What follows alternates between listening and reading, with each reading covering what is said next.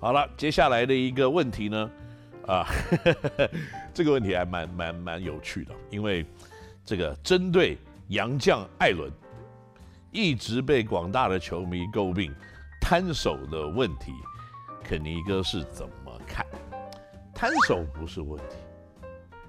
摊手你没有跟着一起跑回防才是一个问题啊。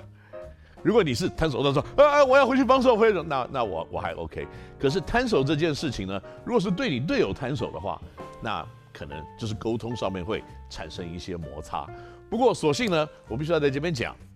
钢铁人球队呢，年轻的球员、中生代的球员，大家呢跟杨将的相处算是非常的和谐的。不管是铁米，不管是艾伦，或不管是现在的 Kristof Slava 呢，都是。很 open channel，就是开放式的沟通，双方有什么对方的建议呢，都会直接讲。那当然，在休息室大家看不到的时候呢，就有人会跟艾伦讲说：“哎，你这个摊手不要常做。”大家可能想，会不会太直接了一点？可是篮球有的时候就是这个样子，就是毫无包装的，互相的理解，互相的沟通，互相的包容。当大家把可能面临的问题讲开了以后，那 Aaron 就说：“这个吗？”他说：“对。”那 a 就说：“哦好，那我不做这个了。”所以你可以看到艾伦的表现。如果今天大家有一个期待说他要向别人砍个三四十分的话，我不认为他是这样子的球员，因为他其实有的观念还算是在团队里面算是比较保守的。当我们在开始跟他讨论，就说少做切入，因为你买不到犯规。多做传球、走位、接球、投篮，那慢慢的，你看到战术的改变以后，这样子的行为就渐渐的会增加。那更重要的一点呢，如果你仔细看他上一场比赛的表现的话呢，我觉得大家可能忽略到一个很关注的数据，就是他有五次的抄截。那这件事情呢，其实是一直球队对艾伦的一个要求，就说你先不管你在攻击面，你可以有多大的一个表现。但是你必须要在防守面呢，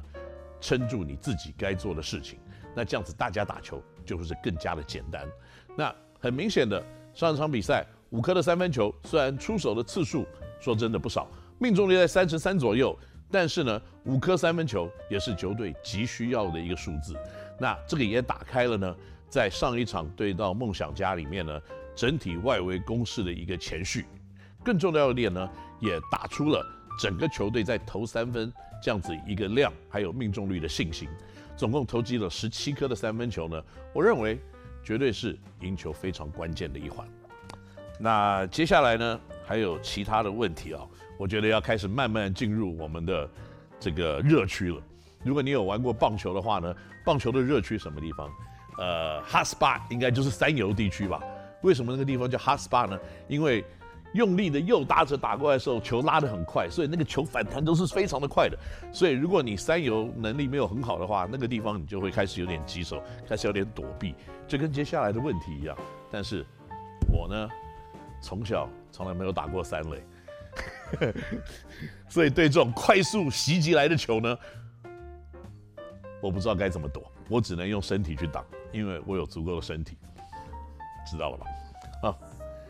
一月九号为止，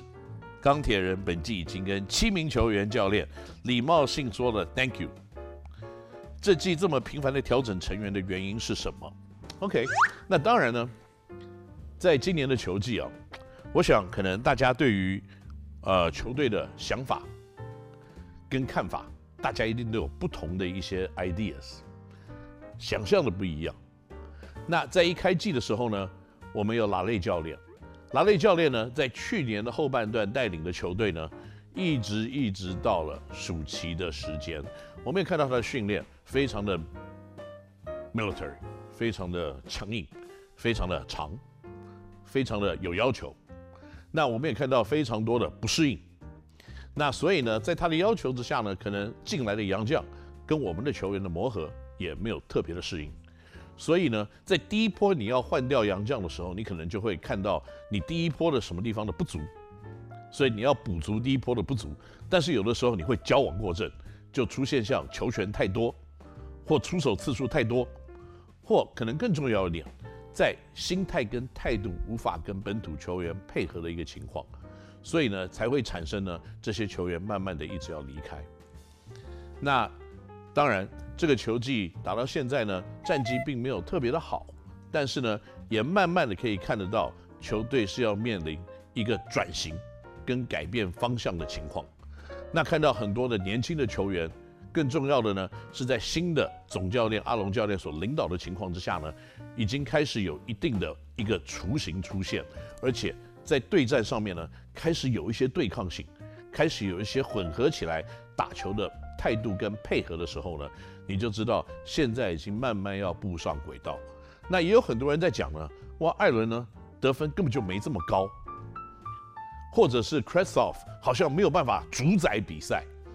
那但是呢，这些东西可能就要跟我们刚刚讲的很多东西要混起来来讨论的话呢，就是要看你要主宰比赛，跟你取得球权，还是太占球权，还是太赌，导致别人拿不到球来出手。那这些东西你要把它全部混合一起，然后取得一个比较好的水平。那当你的水平是完美的时候，球队的战绩就会开始步入比较完美的情况了。那所以这个问题呢，大概就是这个样子。最后的一个问题，在接下来的比赛里面呢，这个钢铁人到底会用什么样子的方式来看这个接下来的比赛？我我认为啊，以现在呢比较年轻的球员开始得到比较多的空间，因为呢有经验的老将们呢，都因为有的有受伤，有的是呃旧伤。那没有办法上来比赛，所以年轻的球员必须要慢慢找到自己的定位，担负起更多的责任。那我们必须要去发掘更多的球队的领导者，以及怎么样来组织这支球队，而找来最好呢，在洋将上面可以辅佐这些年轻球员，搭配起来成为完整战力的一个情况。我认为这个是接下来呢，我们必须要做的一些事情。那更重要的一点呢，我们也必须要在目前为止呢比较低迷的战绩里面，寻找这些让我们可以继续的进步、继续的反弹，然而取得更好成绩的一些能力。那我相信，这个罗马不是第一天造成的，很多的 expansion team 在 NBA 里面也是花了很多很多年的球技。到现在还取不到一枚冠军戒指，或很多的 expansion team 打到现在要进入季后赛都是一个困难。那我相信呢，在一个新的球队要成立，或者是在他的准备的期可能比较短，或者有一些大量的改变的情况之下呢，他所需要的时间可能比大家想象的要再多一些些。那更重要的，在过过去国外跟国内的一些经验呢，你也看到了，像璞园也多年拿下。SBL 的总冠军，但是他曾经的第一、第二、第三年的时候，他也是有的时候一胜难求。但是这些都是过程，最重要的是要找到对的目标、对的方向以及对的人来做对的事情，那就会有快速比较好一点的结果。那这一集呢，呃，在 Kenny NOW 星球里面呢，我们大量的综合在网络上大家对我们的一些问题。还有对大家呢，可能可以解答大家心中的迷论。可是呢，在这个下一集的节目里面呢，我们也会跟大家更多的讨论呢，就是联盟里面呢，其实更多其他的球队目前为止发展的情况，以及在对战所打出的结果。那我们可以深度的来讨论呢，更多有关于 P League 在今年球季所发生的一些事情。那在这一节节目里面，大概就是到这边到一个段落了。我是 Kenny 高景言，我们下一次节目再见，拜拜。